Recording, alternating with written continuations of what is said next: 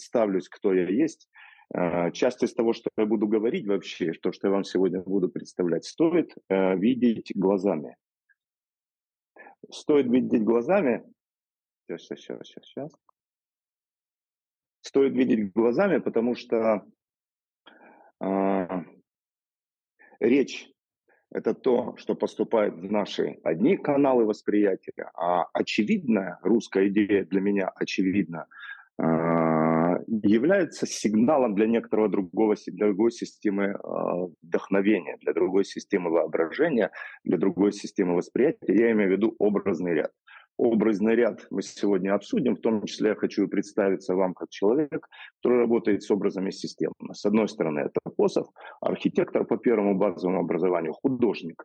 Живу и служу в миру более всего учителем рисования. Кроме того, э, имею другие гражданские обязанности. Являюсь учителем медитации более 40 лет. И у меня есть некоторые представления о идее, а русская идея, с которой я хочу с вами поделиться, они включают в себя много онтологических оснований, связанных с русскостью, и, конечно же, они философские по, по факту своего происхождения, по факту того, что мы мыслим, а, мыслим и говорим словом. Итак, идея – это сущность, рожденная опытом. Очень важно, что то, что здесь сегодня будет звучать из моих уст, в некотором смысле прожито и имеет э, целый набор практических результатов. Дай бог, я успею к ним сегодня подойти. Но в принципе, если осмыслять идею, то стоит вспомнить, что это может быть. Идея – это про образ, и это опять про образ, это опять про то, что мы видим, что обладает всей полнотой не только текста, но и своей фигуративно, своего фигуративного описания. Идея, идея умопостигаема и вечный прообраз реальности. По большому счету синоним теории. То есть по большому счету нам надо сложить теорию, и мне представилось, представился случай эту теорию сегодня изложить. Идея в том, что теорию можно изложить единым образом. И то, что я хочу вам предложить, это интегрирующий принцип, интегрирующая идея, которая, в общем-то, является образным, интуитивно понятно, э, интуитивно понятно и содержит в себе все возможные противоречия, а также диалектические и метафизические подходы философии. В русских философских словарях понятие «идея» согласовывалось со смыслом понятия. То есть идея – это, в конце концов, одно слово. Это что-то такое, что является ключом к открытию мира. Платон характеризовал идею как реальность и достояние души. Интересно, что об идее думали разные люди. Гегель говорил, и это очень любопытно для того, что, что мы сейчас обсуждаем, что идея – это совпадение субъекта и объекта, то есть это то состояние, где различие между субъектом и объектом пропадает. По большому счету это парадигма, и к этой парадигме мы сегодня еще раз подойдем. Мне очень важно идея с, толко... с точки зрения толкования Фихты как человека, который, ну, может быть, первый упомянул человека в классической философии. И в этом смысле развернул философию в сторону психологии. В общем-то, сделал философию субъективной. И, конечно же, мы вспоминаем про, про то, что идея – продукт воображения и, и великого Эрнста Кассирера, который в принципе сказал, что идея – результат работы воображения. Поэтому сегодня представьте себе, представьте себе, все, что я вам буду сегодня рассказывать, предлагать к осмыслению, это то, что следует осознавать через представление. Представьте себе, для кого-то это фантазия, для кого-то мечта, кто-то уже увидит в этом план. В том числе я расскажу о том, как это реализовывается. Очень важно, что если мы обращаемся к словам, то увидеть и пронаблюдать некоторую вещь, которую вам сейчас хочу указать. Посмотрите, пожалуйста, знак, символ, фраза, образ. Там же веды, роман, рассказы и слово. Я сейчас говорю о некоторых лингвистических объемах, которые почему-то разлятся, э, э, разнятся по масштабу. Чуть позже я к этому подойду, чтобы дать этому объяснение. Что еще хорошо? Русская идея принципиально авангардна, по крайней мере, из тех идей русского, русской философии, русского бытия, которые приобрели массовое глобальное влияние, значение, живы и сохраняются – это прежде всего идея авангарда. Вот интересно, что Сен-Симон в свое время определил авангард как социальное явление, которое состоит из тройственного союза рабочего, ученого и художника. И мы говорим о тройственности, но то предложение, которое выносим мы, а, оно сегодня, оно, оно квадратично. Идея авангарда, которую я вам предлагаю, а в общем-то предлагаю для русской идеи третьего тысячелетия, начала третьего тысячелетия, может быть вообще какой-то идея, которая, которой суждено изменить жизнь человечества в третьем тысячелетии, она квадратична. И в этом смысле, если даже вспоминать имена, и в этом смысле сегодня все, что мы будем говорить, или я буду говорить, связано с идеей квадратичности. Русская идея, идея целостная, русская идея тотальная, потому что она квадратична. Русская идея способна говорить о едином, потому что она квадратична. А, чтобы упомянуть русских авангардистов, которые в целом квадратичны, мы можем сказать, что авангард принципиально это освобождающая харизматическая функция, эмансипирующая функция, несущая в себе энергию освобождения. И в этом смысле главные русские авангардисты – это маэстро Казимир Малевич, который освободил цвет, это Василий Кандинский, который освободил форму, это Павел Филонов, который освободил плоскость. Но я скромно ставлю сюда там рядом, будучи художником, как человек, который освободил линию. Русская идея, конечно же, излагается на русском языке. Более того, можно сделать несколько удивительных умозаключений, веселых, забавных умозаключений, которые говорят о том, что все, что обрело форму в русском языке, стало русским.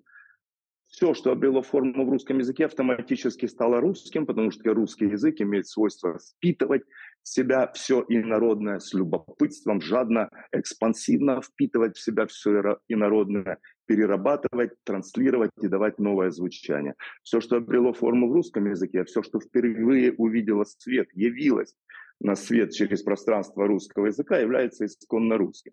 В том числе то, что я сегодня докладываю, является исконно русской идеей. В этом смысле она чистая, может, будет близка и любопытна философскому собору. Ну, конечно, если уж говорить о русском языке и его значении для того, что мы называем русским собором русской философии, конечно, нельзя не вспоминать Владимира Ивановича Даля, который, в общем-то, говорит, что с языком шутить нельзя, ибо словесная речь человека – это видимая связь, звено между душой и телом, духом и плотью. К этим категориям мы тоже, к этим четырем категориям мы тоже сегодня еще подойдем.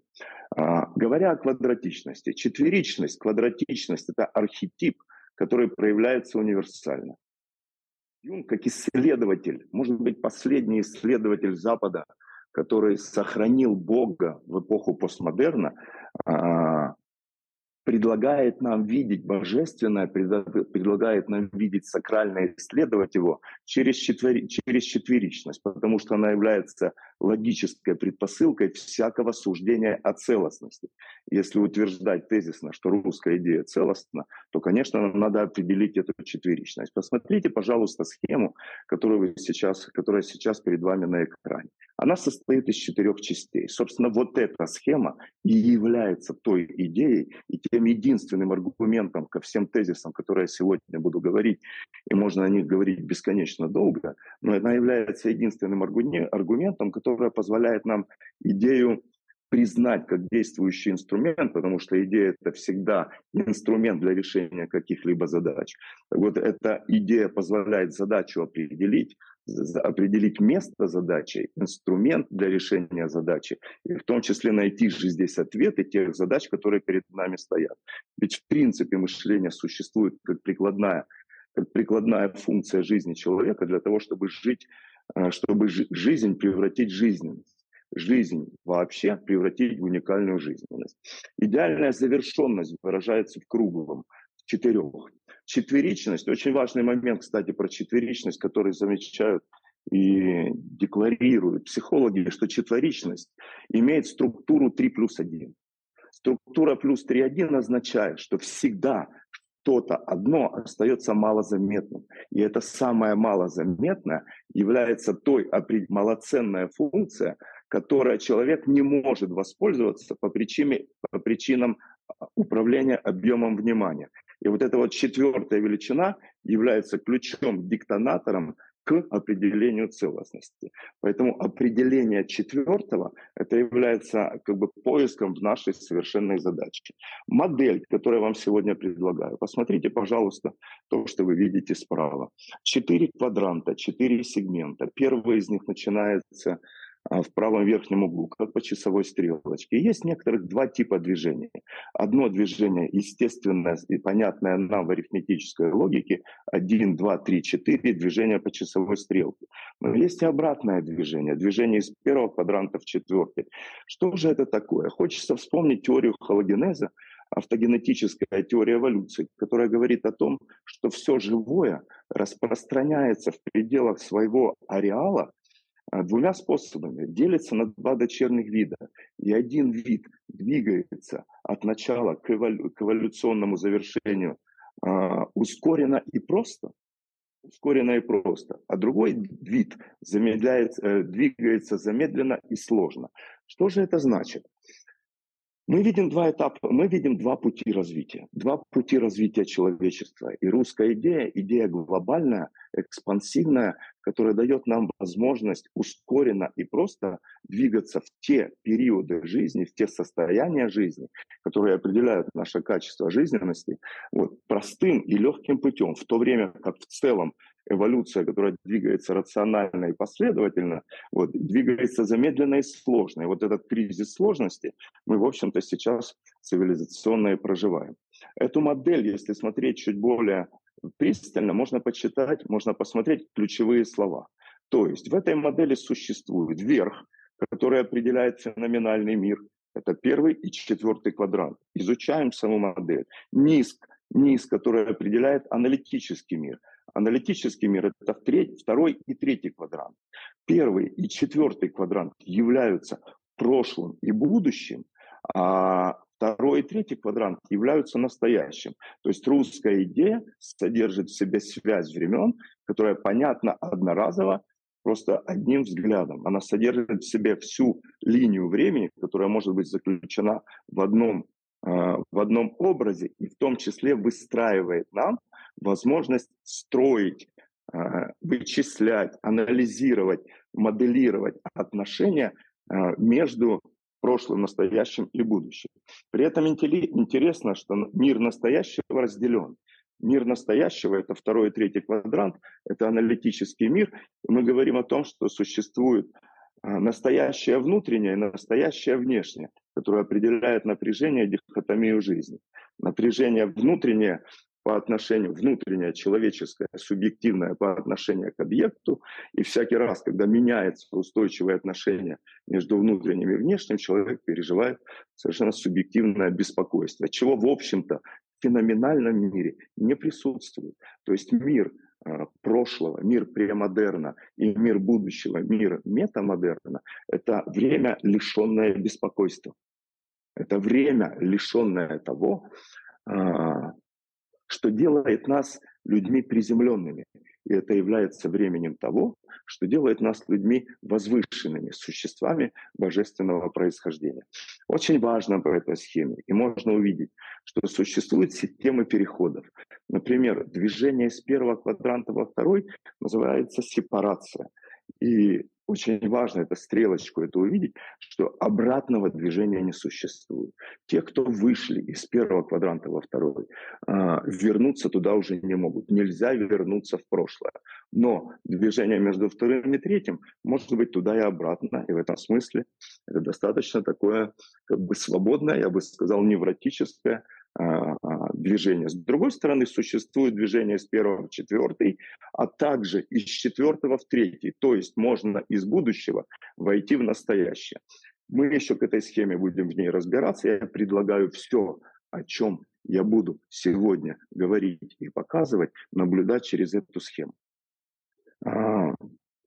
Прежде чем мы продолжим изучение самой схемы, следует вспомнить кое-что из естественных наук. Великий Яков Григорьевич Синай, российский физик, российско-американский физик, а, такой специалист и в теории динамических систем, определил теорию фаз. И, в общем-то, сказал, что самая теория фаз общеизвестная вот, а, теория, потому что она говорит о различиях фазовых состояний.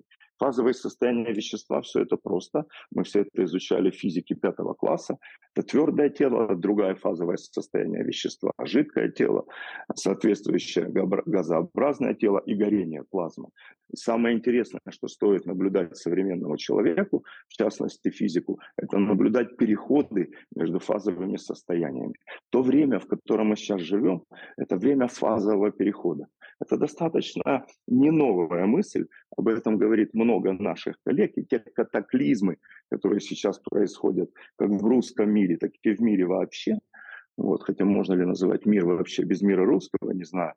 Вот, те катаклизмы, которые в целом происходят вокруг, сопряжены с идеей фазового перехода.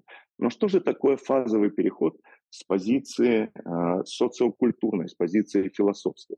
И вот сейчас мне хочется упомянуть вспомнить, дать ссылку на э, прекрасного, я бы сказал, уже великого нашего современника, философа Дубина Александра Гилевича, который, в общем-то, э, определил понятие парадигмы, через которое я хочу с вами сегодня разговаривать. Парадигма – это изначальное значение.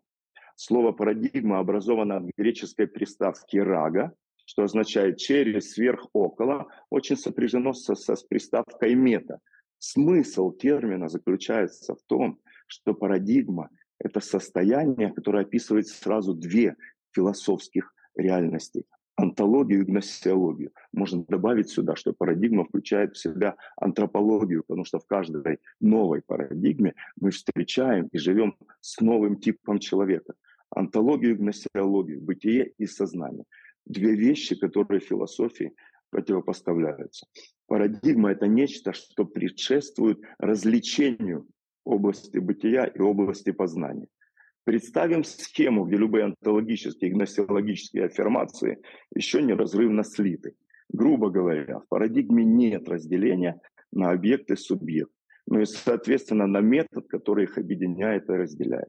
Сегодня мне хочется дополнить идеи Александра Гелевича Дугина о трех парадигмах четвертой парадигмой, которую я называю русской идеей. Четвертая парадигма, парадигма севера, называется метамодерном. Принципиально Александр Гелевич предложил в своих работах интересное видение, кстати, через осмысление теории воображения. Интересное видение, что парадигмой в социокультурном смысле мы можем называть понятие модерн корневым словом является модерн. И четыре парадигмы, через которые, которые мы осмысляем жизнь цивилизации и жизнь всего сущего. И вот это очень интересно в ту идею, которую предлагаю я вашему вниманию. Жизнь всего сущего суще... протекает в четырех парадигмах, как в четырех этапах, в четырех состояниях, в четырех одновременно существующих реальностях, вот, и эти реальности образованы от понятия модерн. Как мы можем их понимать? Первая парадигма цивилизации – это Восток, что видно здесь на схеме. Восток с нами – это не просто географическое понятие, это некоторый архетип, это социокультурное понятие, которое в том числе связано с идеей с идеей духовности. Изначальное состояние вещества, твердое консервативное состояние вещества а, называется премодерном. Это была эпоха многих десятков тысяч лет становления человека, когда человек жил в прямой связи с духом и отдельно от духа, от божественного духа себя не определял. Может быть, человек был частью этого духа, потом человек стал сыном этого духа, но тем не менее э, осознавал себя как часть творения единого. И в этом смысле парадигма премодерна является сакральной, духовной изначальной точкой. Модерн, то, как мы его знаем, и то, каким детьми или даже внуками которого мы являемся, это все-таки уже другая парадигма. Она определена направлением юг со всеми его характеристиками. О характеристиках можно будет говорить. И определена, и что еще, что-то это, определена с характеристиками модерна. Модерн – это весь набор институций, который создает социальное общество – это та великая романтическая идея, которая, заставила, которая позволила людям сепарироваться от божественного происхождения и обозначить себя как отдельным видом на планете. Человек сказал, Бога нет. Человек сказал, мы отдельно, мы свободны, мы сами построим тот удивительный мир, который мы познаем, и появилось разделение между субъектом и объектом, появилось научное знание, появилась диалектика, появилось линейное время, появилось социальное государство со всеми его возможными приложениями.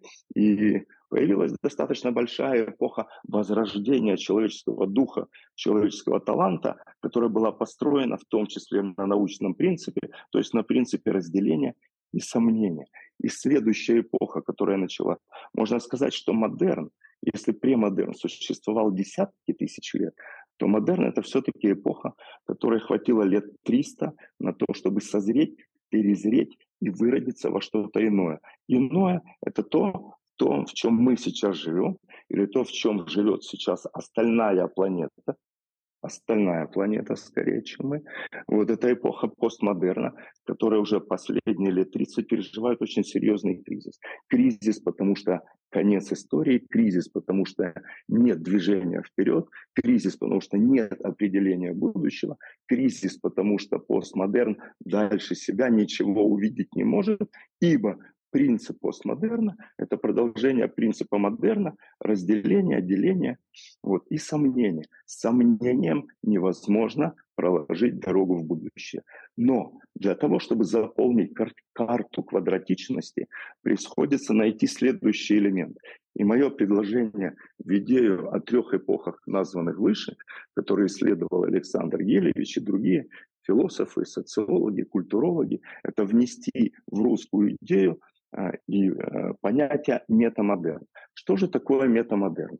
Слово метамодернизм впервые появилось, в общем-то, не так давно, 12 лет назад, было определено голландскими, ну, э, голландским философом Робин ван дер Эккер и норвежским теоретиком искусства, медиа Тимотиусом Вермюлином, было определено как эстетическое, э, эстетическое культурное а, определение, метамодернизм. Метамодернизм и другие измы – это все-таки эстетические и культурные явления. И когда я говорю, что искусство определяет не только я, многие знают, что художник прокладывает своим видением дорогу в будущее, мы можем сказать, что метамодернизм проложил нам дорогу к открытию и пониманию метамодерна как социального большого сдвига как нового фазового состояния жизни, в котором мы, в общем-то, уже находимся. И, собственно, базовые принципы метамодернизма можно, можно перенести на теорию метамодерна, чтобы понять ее основные качества. А манифест метамодернизма был опубликован в 2011 году вот, Люком Тернером. Основное его свойство в том, что нет противоречий. То есть метамодерн не несет в себе противоречий, и несмотря на то, что он является одной из четырех частей э, жизни сущего, явления сущего, вот, оно явля... метамодерн является, э, вмещает в себе все. Метамодерн — это энергия и состояние, которое лежит между полюсами противоречий. И в этом смысле является синтетической функцией которая переводит нас к пониманию любой категории, любого явления, которое мы способны через эту модель пересмотреть. Модель трансформировалась в некоторую книгу. То, о чем я вам сейчас говорю, называется Библия метамодерна. Знаете, существует такое определение у лингвистов, что любой язык можно освоить за тысячу слов. Можно чуть-чуть иначе и шире сказать, что тысячу слов можно описать любое явление. Если мы хотим описать русскую идею, если мы хотим описать полную историю всего, если мы хотим а, благодаря русской идее связать времена, если мы хотим увязать традицию и современность, если мы хотим увидеть, каким существует будущее, мы можем использовать всего тысячу слов. Книга, о которой я говорю, это 16 кубов, 16 тем, которые определены по, по своим различиям. Вы можете об этом прочитать. Это и философия, и творчество, и психология, и бизнес, и коучинг, и социум. Это духовные традиции. Вот и каждый такой куб состоит из 12 граней, из 12 схем. Всего у нас существует более 500 в нашем каталоге, в Библии метамодерна, существует более 500 рамок, которые описывают ту реальность, которую мы называем социокультурным явлением. Чтобы это выглядело и звучало научно, давайте вспомним, что некоторую категорию научности нам принес еще один великий русский, улыбаюсь, потому что сказал, что все, что определено в русском языке, становится русским. Русская идея принимает всех отверженных и во времена, чудеснейшие для нас времена разрушения и отрицания культуры, мы можем приютить, всех тех, кого, собственно, а, пытаются отвергнуть. Но тем не менее, научный подход тоже состоит из четырех этапов. Сомневайся, выдели элемент, начни в нем сомневаться. Начни в нем сомневаться, начни его дробить на части, чтобы исследовать по частям. Когда ты разложил на маленькие части, структурируй. Когда ты создал структуру, создавай каталог. Вот что такое наука в примитивном понимании. А если уж говорить о понимании, если говорить о понимании, то вспомнить стоит другого человека, великого Герменефта, Вильгельма Дельте, который говорит, чтобы что-то понять, надо сначала представить, это опять ссылочка к воображению, пережить, выразить действием. Только после этого приходит понимание. Но помня работу схемы, что есть движение простое и легкого из первого квадранта феноменологического мира, из премодерна сразу в четвертый, мы можем говорить, что представление дает нам возможность к озарению, к пониманию, к инсайту. То есть ясное представление организовывает нам понимание процесса. Для того, чтобы в целом понять, о чем мы говорим, я себе представил, что является самым сущностным, самым сущностным или таким несущим самый большой объем энергии сущности. Самой большой сущностью является дух. Философия духа известна нам четырех типов философии. Это философия природы, философия жизни, Андрей Бергсон. Это философия субъектная, от Фихте до Фрейда. Это философия объекта, Дельте и Гюстер. Это, конечно, философия абсолютного духа. Мы говорим о философии духа. Мой учитель Владимир Васильевич Козлов, профессор Владимир Васильевич Козлов, предложил движение духа видеть в четыре фазы, в четыре фазовых состояния, если хотите. Дух законсервирован какой-то форме. Любая идея, любая, любая идея начинается с большого многолетнего накопления смыслов, накопления энергии. Она консервативна. Второй тип жизни духа, а, вторая стадия развития духа – это экспансия из большого законсервированного объема, как и русская идея, стремиться к экспансии, стремиться быть стремится пассионарно проявить себя. Экспансия – это свойство и качество духа. И когда экспансия проявлена, то начинаются процессы трансформации.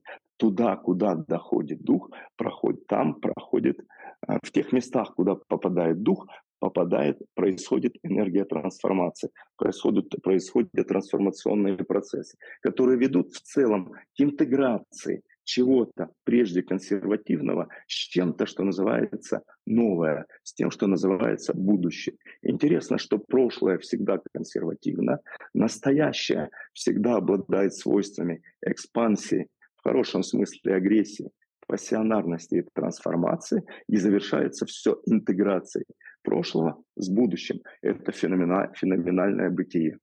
Любопытно еще представить себе, что дух и вообще это движение по кругу можно представить как воплощение чего-то огромного, что живет в очень малом, и по мере развития огромный дух пытается так наполнить малое, то есть человека, а, чтобы проявить себя целиком в нем. То есть эволюционное движение развития сущности — это впитывание объема и мощи духа до тех пор, пока сущность не достигнет дух своего духовного максимума, пока сущность снова не сольется с абсолютом. А, о некоторых онтологических, о некоторых онтологиях, я бы сказал, парадигмах. Давайте о парадигмах времен.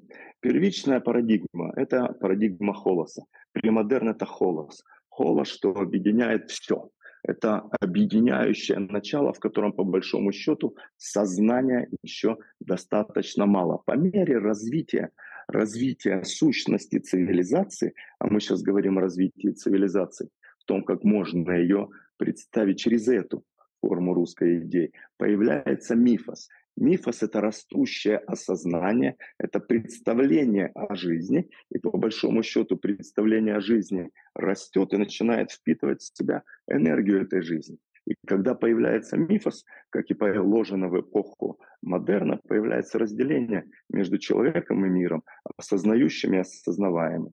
И в этом смысле мифос — это модернистская функция, это символические ряды, которые, в общем-то, творит там наш мир, но постепенно символические ряды наполнили наши каталоги, наши полки сознания таким образом, что нам требуется инструкция к применению. Ну или иначе, концентрация знания приводит нас к понятию логос. И, соответственно, логос — это третий постмодернистский акт развития, развития Великого Духа. И логос — это э, концентрат знания, концентрат знания, лишенный образа, как ни странно, потому что э, потому что ключевым доступом к логосу является слово, лишенное мифологического объема. Слово, которое мы можем интерпретировать экзистенциально свободно, каждый из нас, любое слово. И в этом смысле слова потеряли значение в постмодерне. Слова потеряли свое место в иерархии текста.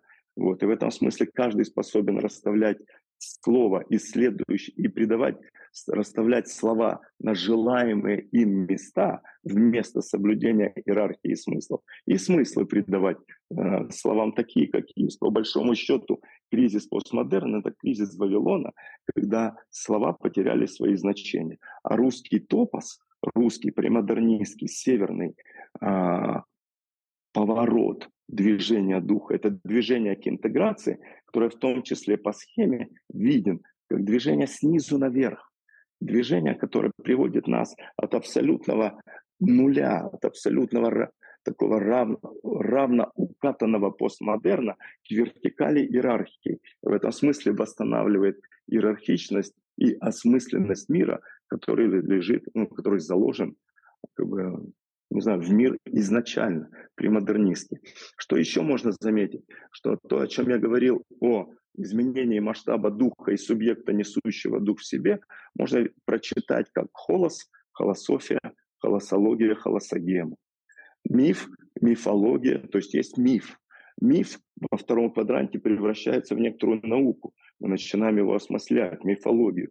Мифология превращается в некоторый сценарный анализ, в мифологику. А мифологика, которую мы принимаем как инструкцию жизни и исполняем ее, превращается в нашу индивидуальную мифологему. Очень важно видеть, что Великий Дух стремится воплотиться в индивидууме. И каждая четвертая, и каждый четвертый шаг — это всегда реализация через индивидуум. Каждый из нас существует через свою мифологему, со своей логемой, то есть со своим способом применения логистики и логики, со своей топологемой, то есть со своим уникальным пространственным маршрутом в этой жизни.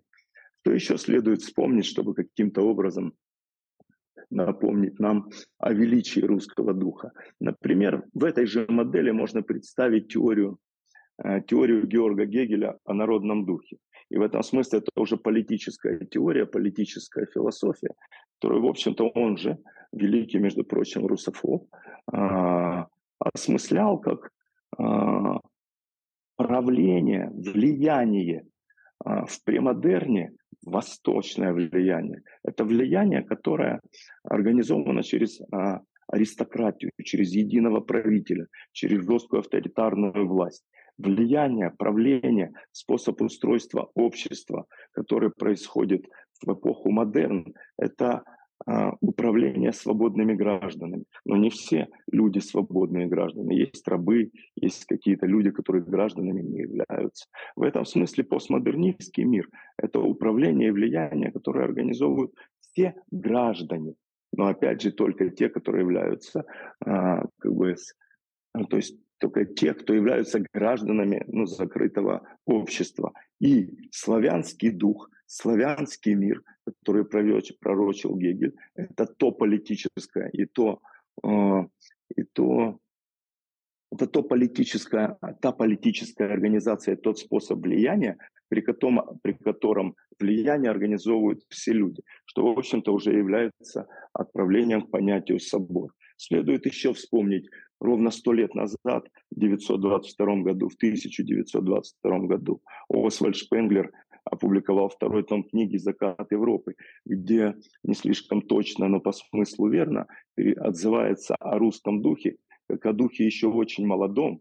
Это в то время, когда Шпенглер уже предрекал закат Европы, то есть по большому счету кризис постмодерна, кризис модерна и выход в постмодерн. Он говорил о том, что русский дух еще очень молод, Ему еще только предстоит раскрыться во всю его силу, когда наступят его времена. Утверждаю, что времена настали. Итак, существуют циклы превращений. Циклы превращения изначально сингулярные, несут в себе инвариативность, несут в себе четверичность, определяют смыслы и феноменальные вещи. Если мы говорим, что север метамодерн, то есть то, что является славянским, русским духом, является категорией топос, то топос определяется как прессуппозиция, диспозиция, позиционно, прессуппозиция, диспозиция, композиция, экспозиция. То есть мы способны позиционным образом пространственно определять образы идей. Образ и жизнь идей. И, конечно, это еще связано с определенной чудесностью, которую можно интерпретировать в той же модели бы через теорию алхимии Юнга, вот, либо движение архетипов, по большому счету, способов для а, определения функций сил в этой модели достаточно много. Если вернуться к российским основаниям, хочется вспомнить понятие хронотоп. Понятие хронотоп приятно вспомнить, что определил впервые Алексей Алексеевич Ухтомский, русский психолог и нейрофизиолог. И определил как хронотоп, как, как некоторое а, органическое, физиологическое явление, соответствующее теории относительности Эйнштейна, которая позволяет соединить пространство и время в жизни человека. И только после того, как Алексей Алексеевич Ухтомский определил хронотоп как явление человека, физиологически обоснованное явление человека. Михаил Михайлович Бахтин перевел это понятие в гуманитарную сферу, где, в общем-то, определил как в литературном жанре, так и в большом философском э, дискурсе понятие события, которое является следствием синхроничности смысла, э, времени и места. Чудесное метамодернистское, уникальное, сакральное происходит, когда наступает энергия, когда наступает синхроничность смысла, э, а смысла, энергии, времени и места. Вот что такое движение хронотопа. Хронотоп — это также существенная взаимосвязь временных и пространственных отношений. Если уж мы говорим о Михаиле Михайловиче Бахтине, то, конечно, стоит вспомнить в том числе определение соборности самого Бахтина, потому что сегодняшним местом для встречи стал собор. Бахтин определял соборность как традицию, которая реализуется прежде всего в семье, в семейном совете. Семейный совет выносит, входит в состав вечи, которая по факту своих решений является храмом. Когда нам удается договориться, собор превращает храм, а, завершает строительство собора. Или иначе, собор становится храмом. Можно еще сказать, что философский собор следует определять через мудрость, через Софию. И в этом смысле в православии философский собор — это, конечно, ровно в той же модели движения смыслов. Это от Софии к вере, надежде, любви. Любовь соединяет в себе все четыре, все четыре, а, все четыре ипостаси мудрости, содержит в себе а, веру, надежду, любовь. Можно еще сказать, что русская троица, она, в общем-то, тоже четверична, как это не парадоксально. Отец, Сын и Святой Дух обретают место и жизнь на в пространстве иконы. И опять топ, и опять топос, опять пространство, опять плоскость, где помещаются те три, которые нам понятны и заметны, и та четвертая малозначимая часть, которая определяет завершенность, полный цикл и единство всех четырех парадигм.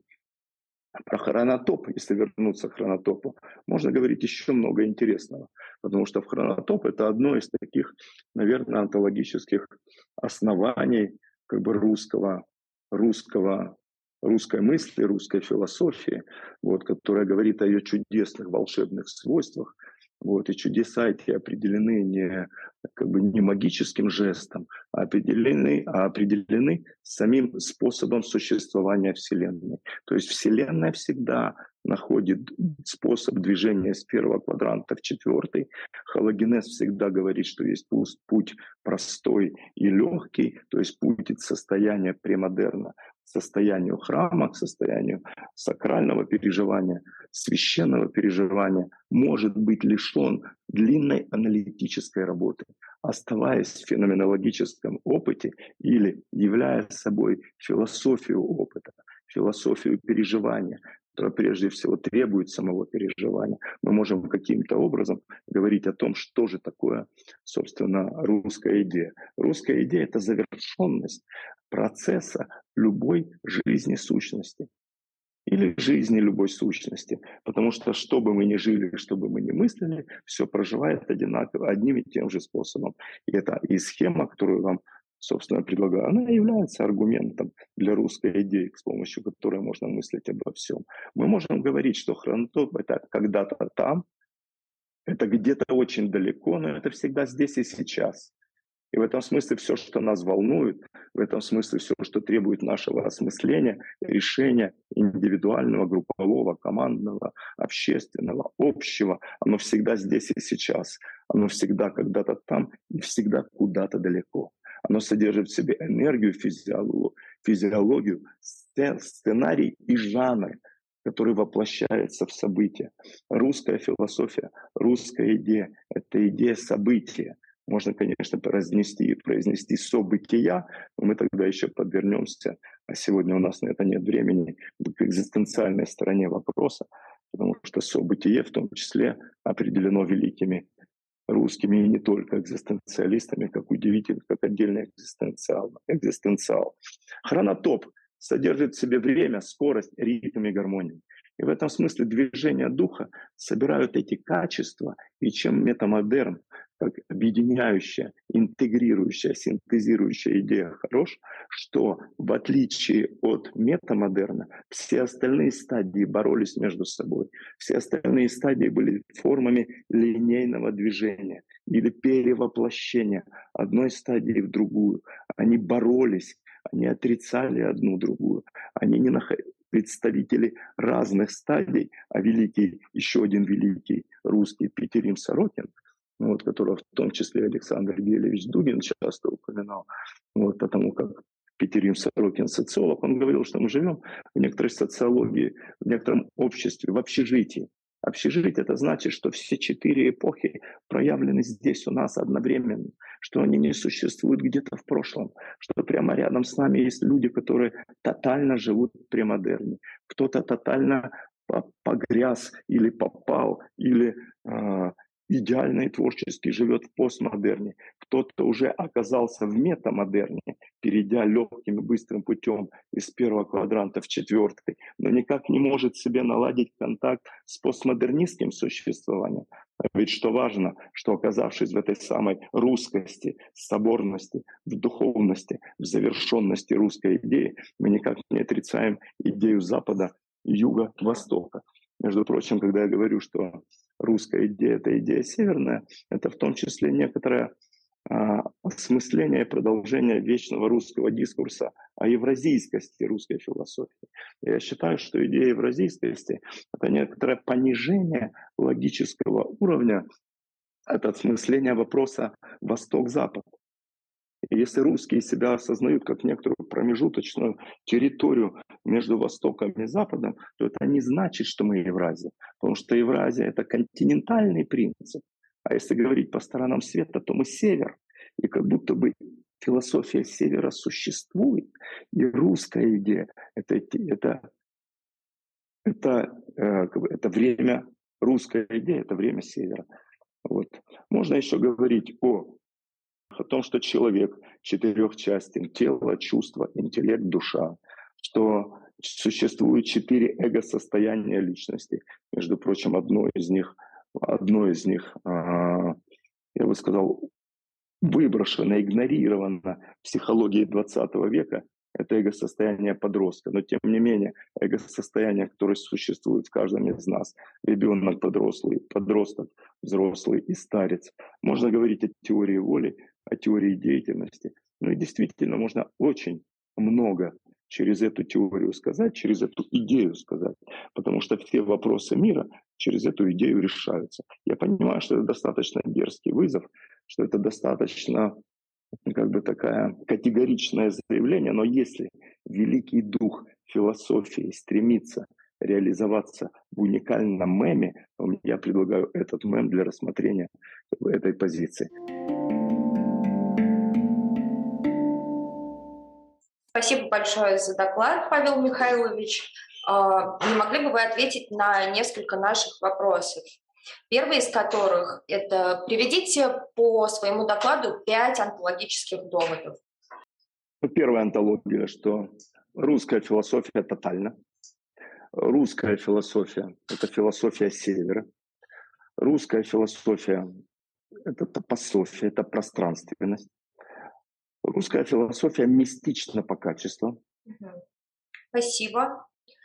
А, скажите, пожалуйста, какая, на ваш взгляд, философия будет доминировать в России на 2045 год? Я думаю, знаете, вчера, забавно, вчера я продлил свой пенсионный возраст до 81 года. Я понял, что я хочу потрудиться. И это как раз тот период, который вы определяете. Я думаю, что философия, которую я сейчас предлагаю, она будет воплощена тотально. Так. Каково будет пространственное влияние русской философии к 2045 году? То, что мы делаем, то, что делает мой институт, то, что делают наши коллеги сейчас, за 8 лет существования этой формы русской идеи, существует в 35 странах в виде, в виде работающих более полутора тысяч специалистов, это обретает, втягивает в себя представителей других культур, народов и языков, и в этом смысле, и в этом смысле за 25 ближайших лет идея метамодерна, я думаю, станет глобальной. То есть примерно 2 миллиарда человек за 25 лет только усилиями вашего покорного слуги и нашего института, я думаю, приобретет всемирное значение. Это мой маленький вклад в большую русскую идею. Спасибо. Ответьте, пожалуйста, на еще один вопрос. Кто, по-вашему, носитель русской идеи? Носителем русской идеи является, так сказать, пользователь мышления. То есть каждый рядовой человек. И, в общем-то, философия, которая из э, понятия аристократической забавы превратилась там, от, от Аристотеля и Платона, превратилась в философию жизненности каждого отдельного человека на Земле, станет, э, как бы, станет тотальной. Спасибо большое за ваш доклад и за ответ на вопросы. Всем антология, всем русская идея, всем собор.